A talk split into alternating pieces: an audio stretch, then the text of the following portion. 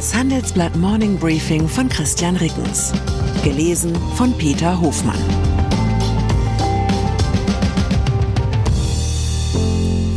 Guten Morgen allerseits. Heute ist Donnerstag, der 24. August. Und das sind unsere Themen. Jähes Ende. Wagner-Chef wahrscheinlich tot. Zähes Ringen. BRICS-Staaten einigen sich auf Erweiterungsverfahren. Warmer Regen. Rekordzahlen bei Chip-Hersteller Nvidia. Nach einer kurzen Unterbrechung geht es gleich weiter. Bleiben Sie dran. Sie leben Fairness, Kultur und Werte? Zeigen Sie Ihr Engagement als Arbeitgeber und werden Sie Teil der Fair Company Initiative. Mit der Fair Company Initiative zeichnet das Handelsblatt Unternehmen aus, die insbesondere Berufseinsteigern und Young Professionals ein faires, attraktives Arbeitsumfeld bieten. Zu den entscheidenden Werten gehören unter anderem das Engagement für Mitarbeitende, Diversity und Chancengleichheit, Nachhaltigkeit und gesellschaftliche Verantwortung. Erfahren Sie jetzt mehr unter faircompany.de. Russland. Immerhin ist er nicht aus dem Fenster gefallen. Der russische Söldnerchef Jewgeni Prigoschin ist offenbar bei einem Flugzeugabsturz nördlich von Moskau ums Leben gekommen. Die russische Luftfahrtbehörde listete Prigoschin unter den zehn Menschen an Bord eines Privatjets auf. Auch der Kommandeur der Wagner-Gruppe Dmitri Utkin soll im Flugzeug gewesen sein. Zuvor hatte das Katastrophenschutzministerium erklärt, es gebe nach ersten Erkenntnissen keine Überlebenden. Eine offizielle Bestätigung für Prigoschins Tod steht jedoch aus.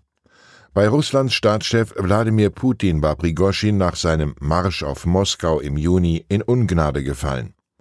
Auf einem mit der Wagner-Gruppe verbundenen Telegrammkanal hieß es, Prigoschin sei tot, aber, Zitat, selbst in der Hölle wird er der Beste sein. Der Kanal mit dem Namen Grey Zone verbreitete zudem die Behauptung, die Maschine sei von der russischen Flugabwehr abgeschossen worden.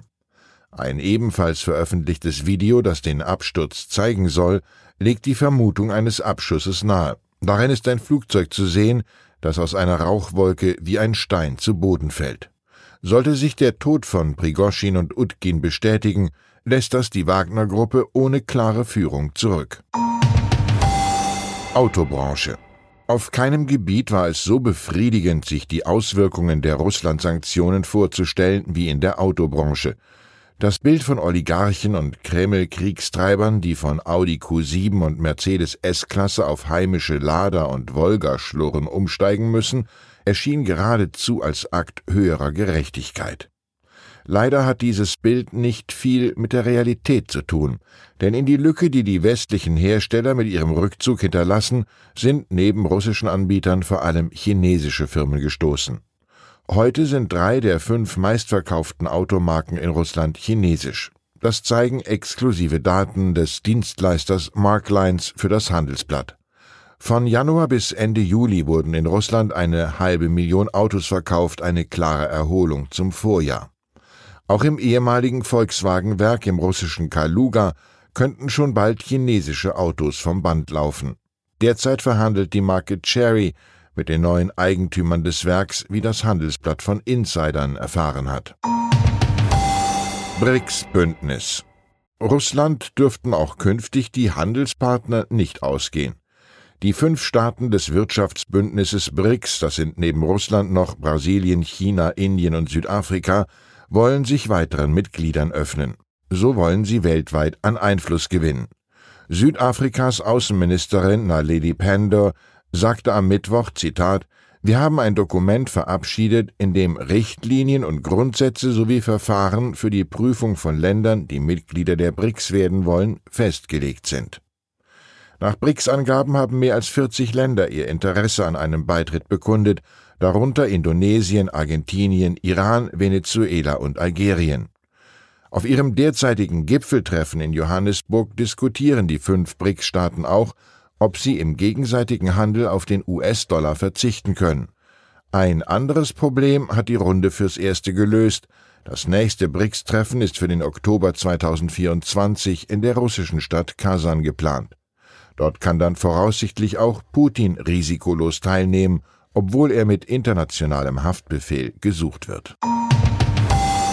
Immobilienbranche. Die Krise auf dem Immobilienmarkt treibt immer mehr Immobilienfirmen in die Insolvenz. Nun ist auch die Düsseldorfer Gerch Group in die Pleite gerutscht. Wie das Unternehmen am Mittwochabend mitteilte, haben vier Dachgesellschaften des Projektentwicklers Anträge für ein Sanierungsverfahren in Eigenverwaltung gestellt. Nvidia. Blendend geht es hingegen dem US-Chip-Hersteller Nvidia. Die Firma aus dem Silicon Valley konnte im vergangenen Quartal den Umsatz im Vorjahresvergleich auf 13,5 Milliarden Dollar verdoppeln. Der Gewinn verzehnfachte sich beinahe von 656 Millionen Dollar vor einem Jahr auf knapp 6,2 Milliarden Dollar. Dies teilte Nvidia nach US-Börsenschluss am Mittwoch mit. Halbleiter und Software von Nvidia eignen sich besonders gut für Anwendungen auf Basis künstlicher Intelligenz. Das treibt die Nachfrage nach den Chips ebenso nach oben wie Nvidias Aktienkurs. Im nachbörslichen Handel stieg die Nvidia-Aktie zeitweise um rund 9 Prozent. Kein Wunder, die Firma übertraf die Erwartungen der Analysten, sowohl mit den Zahlen für das vergangene als auch mit der Prognose für das laufende Quartal. Nvidia rechnet darin mit einem weiteren Umsatzanstieg auf rund 16 Milliarden Dollar. Trump. Gerade begannen die immer neuen Gerichtsauftritte von Donald Trump langweilig zu werden, nun gibt es zumindest Abwechslung in der Choreografie. In Atlanta geht der Ex-Präsident voraussichtlich heute erstmals ins Gefängnis. Aber Achtung, Demokratenanhänger, bitte nicht zu früh freuen, Trump kann das Gefängnis noch am selben Tag wieder verlassen. Es geht um eine Anklage wegen angeblicher Versuche, den Ausgang der Präsidentenwahl 2020 in Georgia zu manipulieren. Die Staatsanwaltschaft hat Trump und weiteren Beschuldigten eine Frist bis zu diesem Freitag gesetzt, um freiwillig im Bezirksgefängnis Atlanta vorstellig zu werden. Bei solchen Terminen werden üblicherweise die Personalien aufgenommen, oft auch Polizeifotos gemacht. Wann genau Trump heute in Atlanta auftaucht, ist noch unklar. Das Dienstleistungsparadies Amerika macht nämlich auch in dieser Hinsicht seinem Ruf alle Ehre. Das Büro des zuständigen Sheriffs gab an, das Gefängnis sei rund um die Uhr geöffnet. Die Beschuldigten könnten sich daher jederzeit dort den Behörden stellen. Ich wünsche Ihnen einen Tag, an dem immer jemand für Sie da ist. Herzliche Grüße, Ihr Christian Rickens. Zur aktuellen Lage in der Ukraine. Wagner-Chef Jewgeni Prigoschin ein Leben mit und für den Krieg. Prigoschin gilt als machtbewusst, kritisierte die russischen Militärs. Nach dem gescheiterten Aufstand fiel er in Ungnade. Nun steht er auf der Passagierliste eines abgestürzten Jets. Russische Luftwaffe bekommt neuen Chef. Nach der Ablösung von General Sergei Surovikin hat die russische Luftwaffe einen neuen amtierenden Chef bekommen. Laut der Nachrichtenagentur RIA soll Generaloberst Viktor Afsalow den Posten kommissarisch übernehmen. Weitere Nachrichten finden Sie fortlaufend auf handelsblatt.com/Ukraine. Die deutsche Wirtschaft steht am Scheideweg. Um wettbewerbsfähig zu bleiben, müssen Unternehmen wichtige Transformationen anstoßen. Ab dem 24. April diskutiert die Restrukturierungsbranche Strategien für die Zukunft von Unternehmen. Mit dabei sind unter anderem Dr. Thomas de Maizière, Evelyn Freitag und Professor Dr. Ulrike Malmendier. Mit dem Vorteilscode Restrukturierung 24 erhalten Sie 15% Rabatt. Alle Informationen finden Sie auf handelsblatt-restrukturierung.de.